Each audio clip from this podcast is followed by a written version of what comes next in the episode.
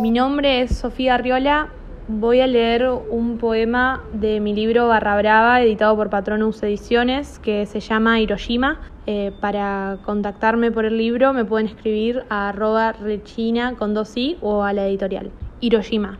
Siento que tengo a Hiroshima y Nagasaki en mi mesita de luz. A veces despierto en la noche para comprobar que sigo viva. Siempre estoy perdiendo el tiempo. Es que vos sos una bomba atómica que en algún momento va a estallar. Yo vivo con miedo al atentado, toco los átomos y acaricio tu cara, observo la fisión cuando me quedo con tus restos en mis manos, sabiendo que en algún momento se puede desprender un neutrón. Me explicaron que un buen golpe puede acelerar el proceso de manera artificial. Yo me niego aún conociendo que una bomba puede explotar en direcciones aleatorias. Soy una creyente que reza donde quiere que implosiones. Ojalá no sea en el punto más profundo de mi océano.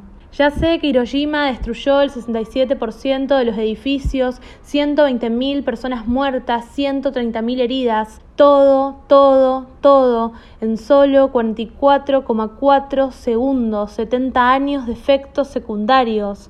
De todas formas, metí la bomba en mi casa, la beso con locura, no quiero que se vaya, aun cuando puede acabar con toda mi vida.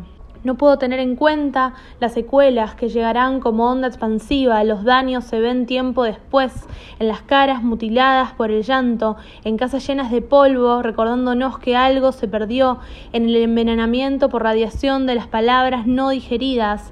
Prefiero que te vayas haciendo ruido al silencio condensado de los conflictos ideológicos. Es que vos sos una bomba atómica y yo me rehuso a perder la guerra.